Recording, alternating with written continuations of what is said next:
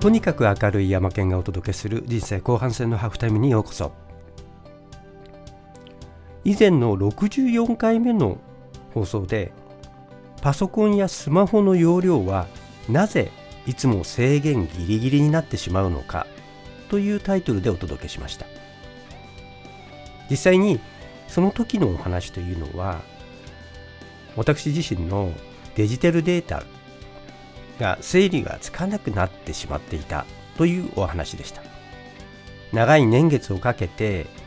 スマホやパソコンのデータを次の機種へ移行していくわけですけれども過去から溜まってきたデータというものがどんどんと増えていってしまいまあパソコンやスマホの容量はどんどんと増えていきますから基本的には以前のものをそのまま引き継いでいく。特に新しい機種になったからといって何か減らすようなことを特にするわけではなくて以前のものがそのまま使えるかどうか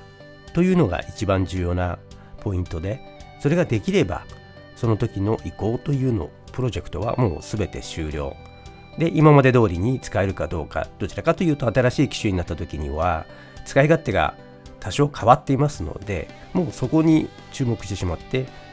もうどうでもよくなってしまうわけですね。今までの容量ギリギリという問題は解決されて快適に素早く動く機種が手に入ったわけでもう問題解決ということで振り返ることもない。しかしよく考えてみると自分の知識デジタルとなったデータというものを次に使おうと思った時その中に入っていって見つけようとしますが例えば自分がこれまでに分類のために作ったフォルダの中を見てみてもあるはずの場所に探しているものがない。あれここかな？あそこかな？いつ頃だったかな？検索でファイル名を思い出して検索をしてみてもなかなか出てこない。こうだったかな？ああだったかな？どこだったかな？ということでどんどんと時間ばかりかかってしまっていて探すという必要な情報を探すということに時間がかかってしまって本来のプロジェクト仕事に集中できない時間が使うことができないということになってしまいます。このように時間の経過とともに整理のために作ったシステムというのはどんどんと合わなくなっていってしまいそして、えー、使うことができなくなってしまう。どんどんと混乱状態に陥ってしまう。フォルダあるいはそのハードディスクの容量はどんどんと増えていきフォルダの数も増えていきファイルの数も増えていき集めてきた情報は収集はするけれどもどこに何があるか使える状態にはなっていない。そのままになってしまってどこに何があるか時間が経てば経つほど住所不定行方不明となってしまっていっています。後から一年発起して削除したり再分類したり置き場所を考え直したりもします。例えば Gmail ですね。Gmail の中に何百だけではなくて何千何万という未読のファイル、えー、未読のメールですね。がどんどんとスレッドの中に溜まっているスレッドで分けようとしてもその中に入っていって未読のものがもうそのまま残っていて。で例えば一年発起をしてある時、えー、メールを整理しよう削除しようと言って、えー、もう何時間もかけて半日ぐらいかけて過去のメールを整理をしていくようなことをやっていたりします。こういったように非常にその情報についての利用価値を高めていこうという気持ちはあるんだけれどもその整理ができないということでその価値を高める。自分で自身が情報を使うということにもう苦心惨憺しているけれども諦め状態になっていることもあります。このフォルダというものを考えてみれば基本的には置き場所ですね。本棚やキャビネットに近いと言えるかもしれませんこれまでの紙の情報でしたらそのように整理をしてきたはずです同じように1箇所に置いた紙は別の場所にあるわけないのでどこの場所にあったか探し当てる必要が今まであったわけです。でこれを改善する新しい方法としてタグというものがもう長い間出てきています。タグ付けというような表現ですね。タグというのは付箋とか荷札とかというもともと意味ですけれども、これを、まあ、キーワードのようなものですね。えそれをつけておけば、そのキーワードを使ってタグでフィルターをかければ、まあ、いわゆるタグを使って検索をするのと同じような結果、検索結果、ずらっとそのタグをつけたものを呼び出すことができます。でこれ非常に便利だということで、かなり多く使われるようになってきています。で、えー、その使う理由としては、フォルダの場所にかかわらず、どこの場所にあったとしても、フォルダを突き抜けて場所を問わない。そして、簡単でいくつでもつけられる。複数あるので、えー、複数のタグでクロス検索のように簡単に見つけられる。ということで、フォルダではなくタグ付けで管理をしようという考え方が最近出てきています。しかし、これにも問題が実はあると言えます。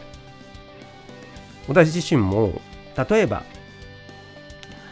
えー、Gmail のスレッドもそうですし、あるいはポケット、あるいはインスタペーパーといった後で読むアプリの中で、後から自分が読みたいものを呼び出すためにタグ付けというものを考えました。その時自分の関心のあった例えばマーケティングの SEO であったりとかあるいはツールの便利ツールであったりとか何ができるかとかって細かく細かくどんどんと分けて、えー、名前を新しいタグをつけてでヒットエンターエンターをポンと押すと新しいタグをつけられますのでどんどんと自分の目的に合ったタグをつけていくということをしていったんですね。で結果何が起こったかっていうとタグの大量生産です。その時々で、えー、適当にタグをつけていくために大量にタグが出てきます。で、一文字でも違うと新しいタグとして追加されてしまうので、もうもう大量生産ですね。似たようなタグもたくさんあるし、なんでこんなタグをつけたのか、あるいは1個しか入ってないタグ、つけられていないようなタグがたくさん出てきてしまって、もうタグが何の意味をしているのかっていうことがわからないほど増えていってしまったと。2番目としてそうするとタグを整理して管理をする必要が出てくると。そうテーブルのようなものを作ってどこのどういう時にどういうタグをつけるか例えばその下に、えー、2階層目のタグをこう考えようとかいうふうに今度は逆に時間を使ってタグを管理をする必要が出てきてしまう。3番目としてはそういったことになってくると今度はどのタグをつけるのかということに自分の頭が使われることになって思考がその部分にどんどんと漏れていってしまう。自分が本来それを使って何かをしようと思っているのにもかかわらずその自分の思考が中断されてどこにこれを置いたらいいだろうということで本来の本来であったらそこからもうどんどんと進んでいろんな気づきやひらめきとかっていうのをそこから見つけたりあるいはそれを使って何か新しい、えー、アイデアやあそこの中から何かあ1フレーズ見つけてきてどこかにアウトプット執筆などに使うための材料にするとかということに時間が使われるべきものなのにそういったことに時間を使うことができて注意力がそちらの方に注意散漫となって漏れていってしまって本来の仕事に集中できない。4番目としてはそういった複雑なシステムっていうのは時間経過とともに使われなくなっていきます。めんどくさいんですね。とにかくもうそうやって考えること自体がめんどくさくなってきて特に自分が非常にそのダウンな気持ち、えー、まあね仕事をしたくない時も皆さんありますよねもう疲れ切ってしまって、